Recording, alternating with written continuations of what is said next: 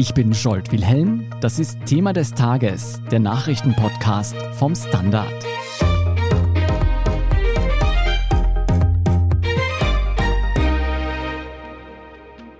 Am Freitag sah die Welt noch ganz anders aus. Da hieß es von Seiten der führenden ÖVP-Ministerinnen, ohne Sebastian Kurz als Bundeskanzler werden die Türkisen nicht weiter regieren. Und nur wenige Stunden später am Samstagabend kam es dann zum Knalleffekt. Kurz tritt doch zurück und überlässt sein Amt dem bisherigen Außenminister Alexander Schallenberg. In dieser schwierigen Zeit sollte es jedoch aber niemals um persönliche Interessen, um Parteiinteressen oder politische Taktiken gehen, denn mein Land ist mir wichtiger als meine Person. Ich möchte daher Platz machen und ich habe als Obmann der Volkspartei, wir sind die stimmenstärkste Partei, den Bundespräsidenten Alexander Schallenberg als neuen Regierungschef vorgeschlagen. Wie es zu diesem Rückzug in letzter Sekunde gekommen ist und wie es jetzt mit der türkis-grünen Regierung weitergeht, das erklärt uns gleich unser Innenpolitik-Ressortchef Michael Völker. Und wir sprechen auch über die strategischen Schachzüge hinter diesen Entscheidungen und was das alles für die strafrechtlichen Ermittlungen gegen Sebastian Kurz und dessen Team bedeutet. Michael, wie ist es zu dieser Kehrtwende innerhalb nur weniger Stunden gekommen? Was hat Sebastian Kurz letztlich doch zum Rückzug bewogen? Da gibt es zwei verschiedene Versionen des Ganzen. Die eine, die Sebastian Kurz selbst verbreitet, assistiert von Schallenberg. Die lautet so, dass er sich das irgendwie lange überlegt habe und in der Nacht von Freitag auf Samstag gegen drei Uhr früh selbst den Entschluss gefasst habe, dass er sich zum Wohl des Landes zurückziehen will.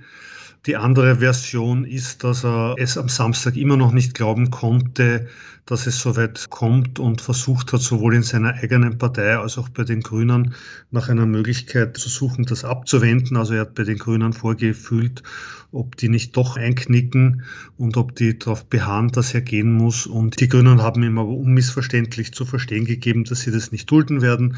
Und andererseits gab es von den Landeshauptleuten offenbar auch am Samstag ganz massiv Druck, die ihm mitgeteilt haben, dass das aus ihrer Sicht so nicht mehr weitergeht.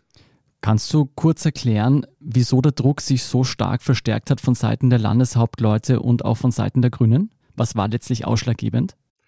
Ich glaube, dass die Chat-Inhalte letztendlich ausschlaggebend waren. Also weniger die strafrechtlich relevanten Vorwürfe, sondern das Ganze drumherum. Auch der Umgang mit dem Vorgänger von Kurz, mit Reinhold Mitterlehner, den er da als Arsch bezeichnet hat. Und was dann bekannt wurde, dass innerhalb der Koalition, als Kurz noch Außenminister war, Projekte behindert wurden, nur um den anderen keinen Erfolg zu gönnen. Also dass Kurz und seine quasi Getreuen da alles unternommen haben, um die Arbeit in der Großen Koalition zu sabotieren und danach sich in der Öffentlichkeit hinzustellen und über den Stillstand zu klagen. Also das alles ist gesickert, auch bei den Landeshauptleuten und hat, glaube ich, maßgeblich dazu beigetragen, dass die dann auch gesagt haben, ah, nein, sie tragen das nicht mehr mit. Ist ja auch durchaus nachvollziehbar. Schauen wir uns mal die erste Erklärversion von Sebastian Kurz an. Darin sagt er, dass ihm sein Land wichtiger sei als seine Person. Ist er in dieser Aussage glaubwürdig? Nein, meiner Meinung nach nicht. Er hat sich unter Zwang zurückgezogen, weil er keinen anderen Ausweg gesehen hat. Man kann jetzt sagen, das war ganz geschickt reagiert, weil er damit dem Misstrauensantrag zuvorgekommen ist den die Grünen wohl mitgetragen hätte. Er hat jedenfalls diese im Raum stehende Koalition der anderen Parteien gegen die ÖVP damit verhindert. Er hat sichergestellt, dass die ÖVP in der Regierung bleibt. Er hat seinen eigenen Machteinfluss damit auch gesichert. Also er wird Clubobmann und bleibt der Parteichef. Mit Schallenberg ist ein wirklich enger Vertrauter und sehr loyaler Mitstreiter jetzt Bundeskanzler geworden, also Kurz behält damit alle Fäden der Macht in der Hand. Ist denn noch mit weiteren Umbauten zu rechnen in der Regierung? Und wer folgt übrigens Schallenberg ins Außenministerium? Ist das schon bekannt?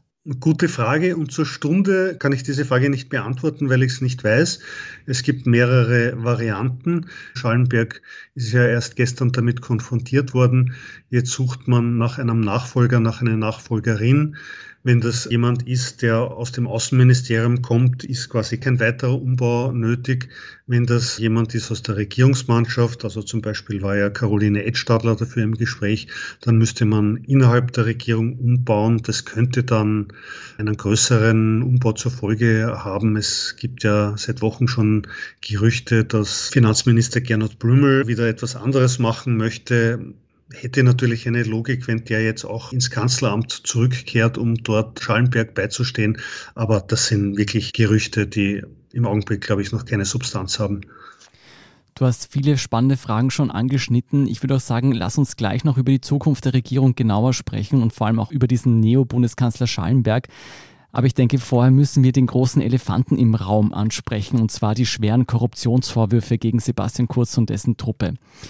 Es geht um gekaufte Berichterstattung in der Tageszeitung Österreich, um gefälschte Umfragen aus dem Jahr 2016, um veruntreutes Steuergeld und letztlich auch um den politischen Vorwurf, Kurz sei durch illegale Mittel 2017 ins Kanzleramt gekommen. Über all das haben wir in den letzten Tagen sehr, sehr viel gesprochen. All das hat Kurz ja schon seit Anfang der Woche von sich gewiesen. Ist dieser Rückzug nun doch ein indirektes Schuldeingeständnis? Nein, keineswegs. Also das sieht Kurz, glaube ich, nicht so. Er hat in seiner Abschiedsrede am Samstag auch ganz dezidiert darauf hingewiesen, dass er selbst findet, dass ihm Unrecht getan wird, dass an den strafrechtlichen Vorwürfen gegen ihn, die da im Raum stehen, dass da nichts dran sei.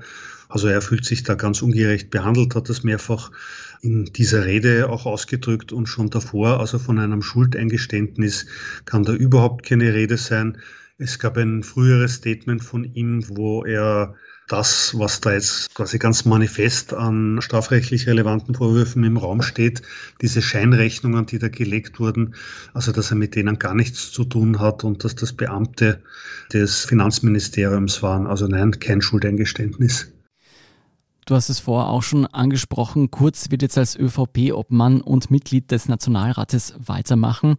Was bedeutet das alles für die strafrechtlichen Ermittlungen? Sebastian Kurz hat Anspruch auf ein Mandat, und zwar auf jenes von Irene Neumann-Hartberger. Entschuldigung, da musste ich jetzt nachschauen, mir war die Dame auch nicht bekannt. Das ist eine Bäuerin aus Niederösterreich, die damals auf sein Mandat gekommen ist, dass er im Nationalrat nicht in Anspruch genommen hat. Auf dieses muss sie jetzt wieder verzichten. Sie sagt, sie tut das gerne, also auch zum Wohl des Landes.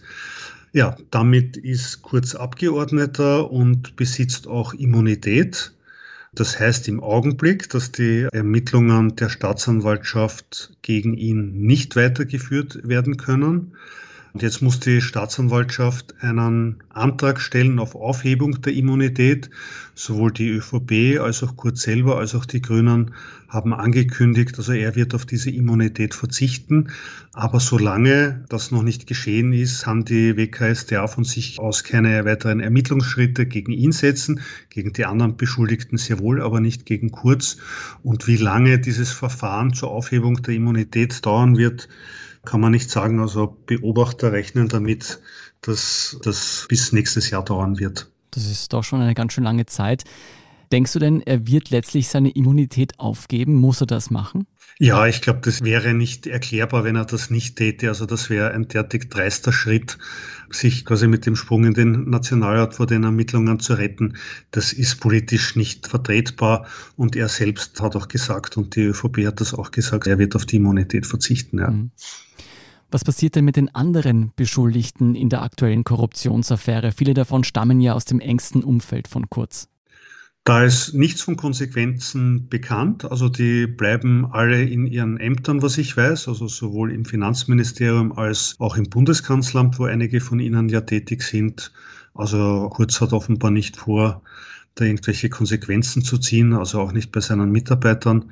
Vielleicht wird der eine oder andere mit ihm in den Nationalrat wechseln, aber die erledigen nach wie vor ihre Jobs und gegen die wird allerdings weiter ermittelt werden.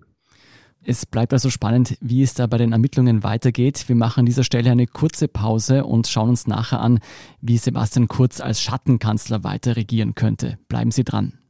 Guten Tag, mein Name ist Oskar Bonner. Ich habe den Standard gegründet, weil es damals keine Zeitung gab, die mit den Menschen auf Augenhöhe kommuniziert hat.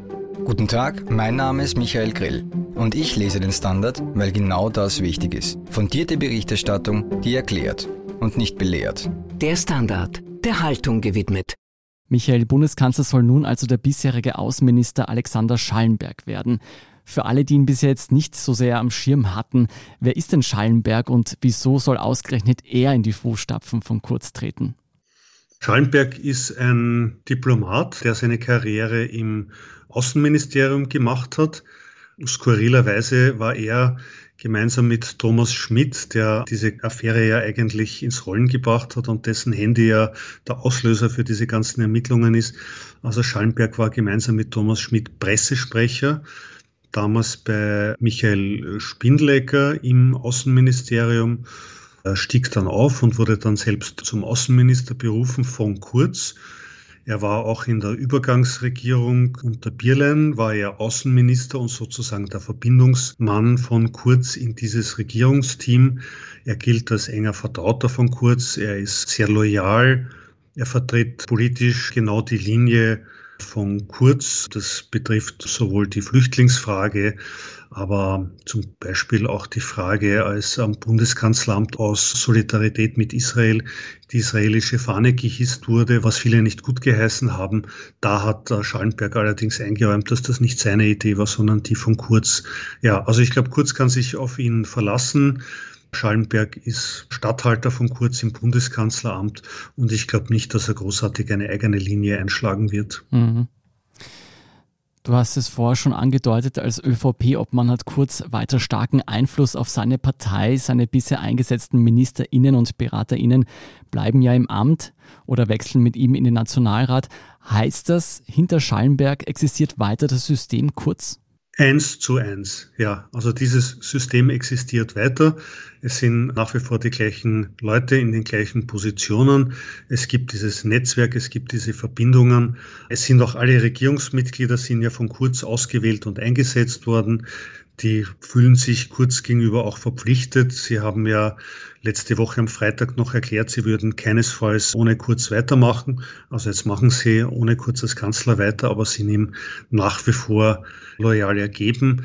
Dort, wo es, glaube ich, ein Abrücken von Kurz gegeben hat, ist in den Bundesländern. Die Landeshauptleute stehen nicht mehr geschlossen hinter Kurz, aber ja, als Clubobmann und vor allem auch als Parteichef hat Kurz maßgeblichen Einfluss natürlich und wir erinnern uns, als er Parteichef geworden ist, hat er der Partei ja maßgebliche Zugeständnisse abgerungen, um nicht zu sagen abgepresst. Also Kurz hatte wirklich sehr weitreichende Befugnisse innerhalb der Partei. Jetzt gibt es den Vorwurf, Kurz wird als eine Art Schattenkanzler weiter regieren.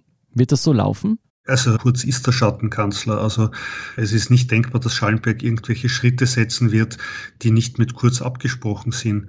Kurz ist Clubobmann, allein diese Position reicht ja aus, dass er in alle Schritte und Entscheidungen eingebunden wird. Das heißt, als Clubobmann kann er selbstverständlich auch an allen Ministerräten teilnehmen. Als Clubobmann ist er auch in die Koordinierung mit dem Koalitionspartner, den Grünen, eingebunden. Also es wird nichts an Kurz vorbei oder schon gar nicht gegen seinen Willen passieren. Das heißt, man muss sich das so vorstellen, dass Kurz in Zukunft weiter alle Fäden in der Hand hält und wie ein Puppenspieler seine Marionetten einsetzt? Das ist ein sehr hm, schönes Bild, ähm, dem kann ich gar nicht widersprechen. Was bedeutet denn diese jetzige Situation für den Koalitionspartner, für die Grünen?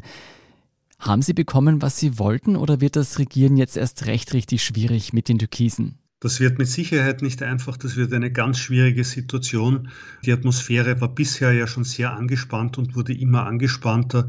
Die aktuellen Ereignisse haben nicht dazu beigetragen, dass sich das auflöst. Im Gegenteil, Kurz hat den Grünen ja vorgeworfen, sie haben sich quasi gegen ihn gestellt, sie blockieren ihn. Die Ministerin Köstinger, die ja auch eine sehr enge Vertraute von Kurz ist, ist am Freitag sogar ausgerückt und hat den Grünen irgendwie Chaostage vorgeworfen. Also ja, da sind noch ein paar Rechnungen offen. Das wird das Regieren nicht einfacher machen. Die Grünen befürchten, dass es ihnen noch schwerer fallen wird als bisher, ihre Anliegen durchzubringen. Sie fürchten auch, dass es im Hintergrund, das betrifft jetzt weniger Sie, aber das wird Sie in der Zusammenarbeit auf Regierungsebene dann vielleicht treffen, dass es im Hintergrund da jetzt auch zu einem Art Machtkampf zwischen der alten und der neuen ÖVP, zwischen den Schwarzen und den Türkisen kommen wird. Das Erstarken der Landeshauptleute führt natürlich auch dazu, dass künftig Vorhaben mit noch mehr Leuten abgestimmt und koordiniert werden müssen. Also das Regieren wird sicher nicht einfacher und ich bin mir sicher, für die Grünen wird es um einiges ungemütlicher, als es bisher schon war. Jetzt gibt es aber schon ein festes Regierungsprogramm. Bisher haben ja die beiden Parteien vereinbart, dass es gewisse Bereiche gibt, wo man sich nicht einmischt in die Agenten der jeweiligen Partei. Heißt das jetzt, die ÖVP könnte aktiv die Vorhaben der Grünen torpedieren?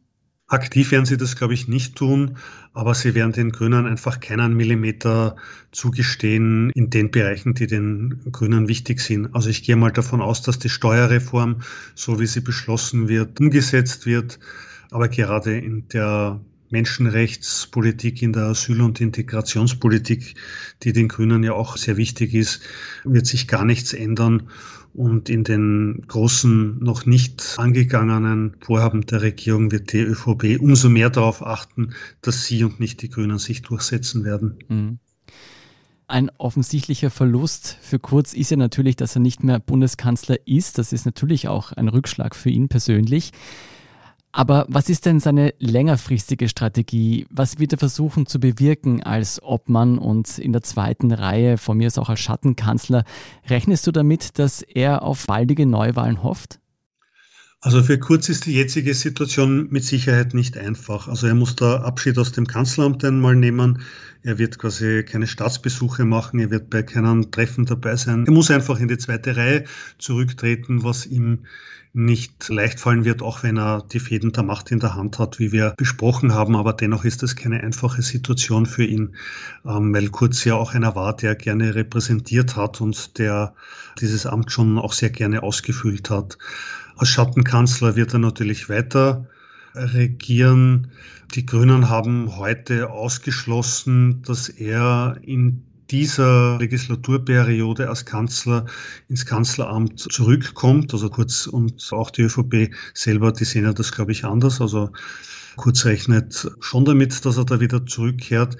Ja, jetzt wird es darauf ankommen, wie lange hält diese Phase an. Wenn Schallenberg jetzt eine ganz gute Figur machen sollte als Bundeskanzler, wenn die ÖVP draufkommen sollte, es geht ohne den Kurz an dieser Stelle eigentlich auch ganz gut, dann könnte es natürlich sein, dass sich sein Status ändert und dass sein Image darunter leidet. Ich glaube, er legt es natürlich darauf an, bei Neuwahlen da gestärkt hervorzugehen. So einfach wird es aber nicht. Also ich glaube, dass sein Ruf schon sehr angeschlagen ist, seine Fans treu zu ihm halten. Aber das ist jetzt ein ganz schwieriger politischer Weg, den er da noch vor sich hat. Leicht wird es jedenfalls nicht. Kommen wir abschließend noch auf die Oppositionsparteien zu sprechen. Diese wähnten sich ja am Freitag bereits in der Regierung. Jetzt müssen sie wieder zusehen. Wie haben denn die Oppositionsparteien SPÖ, NEOS und FPÖ auf diese Entscheidung reagiert? Ich glaube stinksauer.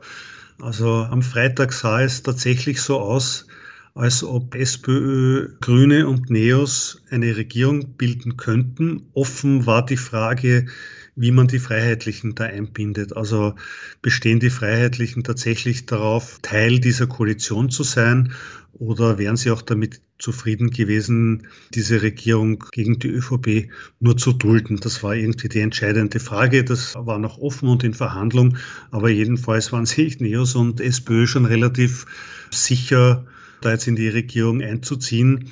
So gesehen war der Schachzug von Kurz da natürlich sehr schlau, das zu verhindern.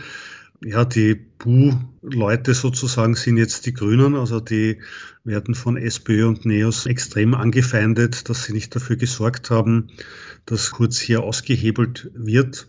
Der Misstrauensantrag, der für Dienstag geplant ist, geht somit auch ins Leere. Also für die Opposition ist das mit Sicherheit keine einfache Situation und glücklich sind sie damit mit Sicherheit nicht. Besonders viel Kritik geerntet hat SPÖ-Chefin Pamela Rendi-Wagner für ihren raschen Vorstoß, auch mit der FPÖ koalieren zu können oder zu wollen.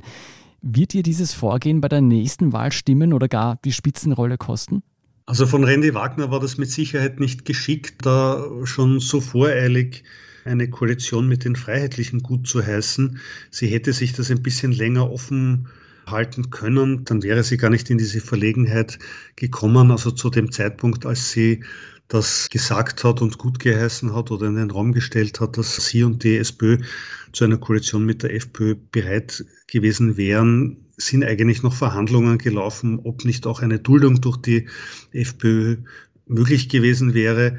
Das wird ihr jetzt in der Öffentlichkeit vorgeworfen. Vor allem aber wird es ihr auch parteiintern vorgeworfen, was einigermaßen ungerecht ist, weil, wie wir wissen, das Tabu hat Hans-Peter Doskozil im Burgenland gebrochen. Der war der Erste, der mit den Freiheitlichen eine Koalition eingegangen ist.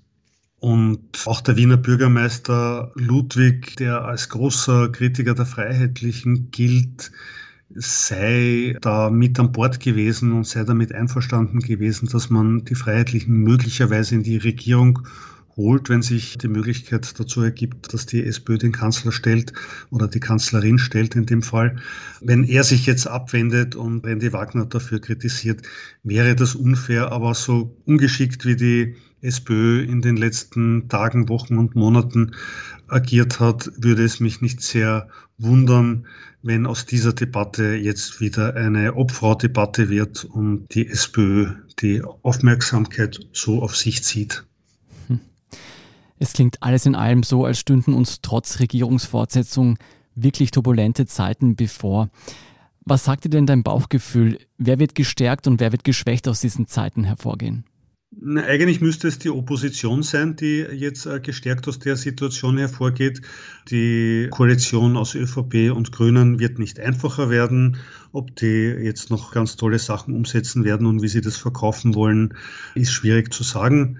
Jedenfalls diese Vorwürfe, die da im Raum stehen, werden kurz begleiten. Man darf auch nicht vergessen, dass die ÖVP als solche also als Partei und als Verband ja auch mitsteht auf der Liste der Beschuldigten durch die WKSDA. Also eigentlich müsste die Opposition von der Situation profitieren. Ich glaube nur, so wird es nicht sein. Die SPÖ wird nicht in der Lage sein, daraus Kapital zu schlagen. Ich fürchte, die werden sich in internen Diskussionen verstricken.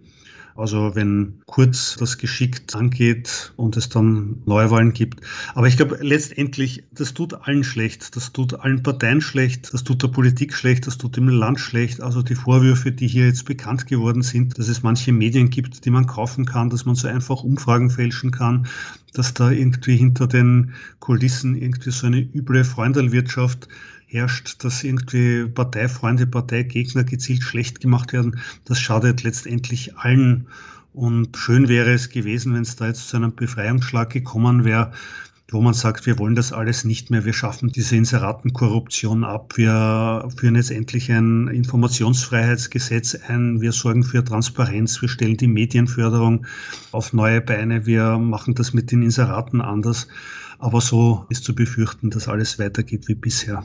Es dürfte also alles weiter wie bisher gehen, mit einem neuen Kanzler an der Spitze und einem alten Schattenkanzler dahinter. Vielen Dank, Michael Völker, für diese Einschätzung und dass du dir am Sonntag für uns Zeit genommen hast. Vielen Dank auch. Und damit auch Ihnen, liebe Hörerinnen und Hörer, danke fürs Zuhören bei dieser Sondersendung zur Regierungskrise und Regierungsumbildung. Wenn Sie unsere Arbeit unterstützen möchten, erwerben Sie am besten ein Standard-Abo oder ein Premium-Abo über Apple Podcast, sofern Sie das nicht eh schon getan haben. Empfehlen Sie Thema des Tages auch gerne Ihren Freunden und Freundinnen. Eine nette Rezension oder eine 5-Sterne-Bewertung helfen uns ebenfalls immer. Verbesserungsvorschläge und Themenideen schicken Sie uns am besten an podcast.derstandard.at. Ich bin Scholt Wilhelm, Baba und bis zum nächsten Mal.